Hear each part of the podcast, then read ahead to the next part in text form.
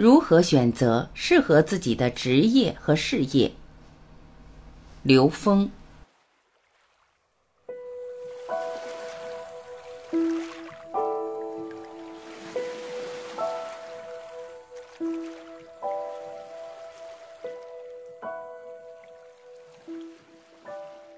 职业不同于事业，很多人把职业和事业融为一体。比如学习时涉猎的专业，在毕业时就用到了自己的职业中。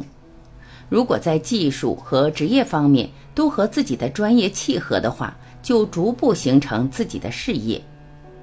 其实，职业和事业也有不同之处。职业是每个人在现实生活中扮演的角色。经济上的回报和衣食住行的基础。如果仅仅是为了生存，则职业不能称之为事业。职业不同于事业。如果是一生为之努力的、带有普遍社会意义的事情时，就是事业。事业的涵盖面比职业更广泛，并有内在含义在其中。职业和事业都是自我实现的台阶。现实中的自我实现大多是从进入职业角色开始的，职业和事业都是人的自我实现的台阶。最基本的自我实现的过程是从进入社会找到职业定位，在发展中慢慢找到适合自己发展的事业。其中有一个重要环节，那就是每个人都有内在的选择。这种内在选择跟自身内在的意识能量结构与层次是相关的。每个人都会对自己的人生结构做一个选择，并设定目标。其实，这个目标是人生自我实现的目标。为了达成这个目标，有很多种路径可以选择。职业就是这个路径选择的开始。很多人在从事不同的职业。但是这些不同职业中有某种共性，比如从事技术工作的人，往往他一生的工作都会围绕和技术相关的，即便他所从事的事业范畴会越来越宽，但一直持续会有这方面影子，也就是将某种工作性质作为一种载体的时候，这部分的性质就成为他自我实现的台阶，一步步在变化。用内在智慧选择职业和事业。从历史看，人类文明发展的不同时代，职业的特征会有很大不同。随着时代发展，也会衍生出很多新的职业。职业也是我们在不同的人生时期需要的游戏规则。比如三十而立，就是我们对游戏规则有所了解以后，选择了适合我们发展的职业。说“适合”两个字，其实已经是很幸运，因为很多人的一生并不一定真正找到了适合自己发展的职业和事业方向。因为我们人类的整个发展过程中，越来越向以物化为导向的方向发展，我们越来越不是用内在智慧选择我们的职业和发展的方向，而是被表象的物化的需求所导向。而这种物化的需求也越来越变得虚化了。所谓的虚化，就是被一种公共的能量的表象状态及被时尚所左右着。很多人在选择职业的时候，是在看职业给我们的物质回报是怎样的。比如某一类职业现在看是比较挣钱的职业，那就会有很多年轻人在选择职业时有一种趋势向这个方向做。找到自己适合的职业方向。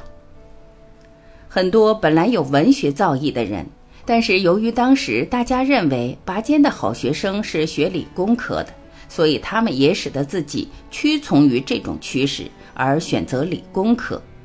所以，找到自己适合的职业方向是人生重要的一个方面。有本书叫《全力以赴》，它的副标题是“让成功战胜迷惘”。扉页上写着：“人人都渴望成功，人人都有可能成功，人人都能成功。”他用一个很简单的逻辑跟大家解释：我们往往在选择职业的时候，是依照别人的意愿在选择，而不是在选择自己适合的事情。家长、朋友，当时社会大众的潮流想法，使得我们选择了职业以后，在职业角色中的发挥不是最适合，不能做到享受职业带给我们的乐趣，只能变成谋生手段，周而复始的重复劳动，创造力很难体现出来。找对了方向，职业变事业。如果一个人很幸运地从事适合自己的职业，就会很享受，包括物质和精神生活两部分。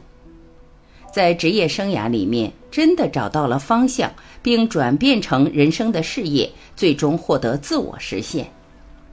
内在和外在的和谐，会使我们的心灵能量在现实的角色状态中充分发挥与体现。人在这样的状态下，创造力是非常明显的。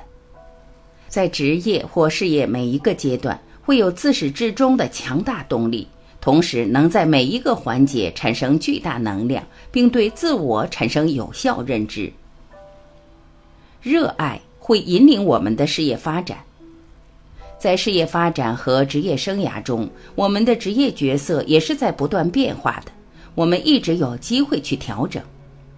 在规划好的道路上，能看到未来的走势，这就是职业角色。职业角色在每一个阶段要有符合当时阶段的定位。人一定是活在当下。很多人有这么一种情况：当他扮演他当下角色的时候，比如还是一个工程师的时候，他还考虑很多自己角色之外的问题，有时会产生一种错位。考虑职业之外的问题是很普遍的现象，不能全神贯注于自己职业当下的角色，对别人的岗位提出很多评论意见，而回到自己的岗位时，又往往达不到很有效的境界。原因就在于人在没有真正找到适合自己的职业时，会向自己具有某种敏感和优势的角色或方向去引申，但往往我们不自觉这一点。这一点应该给我们很多启发。我们的职业兴趣爱好会不自觉地引领我们向适合的方向发展。当我们做自己不喜欢的事情时，我们的内在实际是激发不起与我们内在智慧之间的共鸣的。我们天天纠结在矛盾的心理冲突关系里，根本无法激发内在本自具足的能量体系。一个人可以通过热爱进入自己的内在，找到自己生命中能够共振的人事物。这个时候，他就是在不断的验证内在的具足圆满。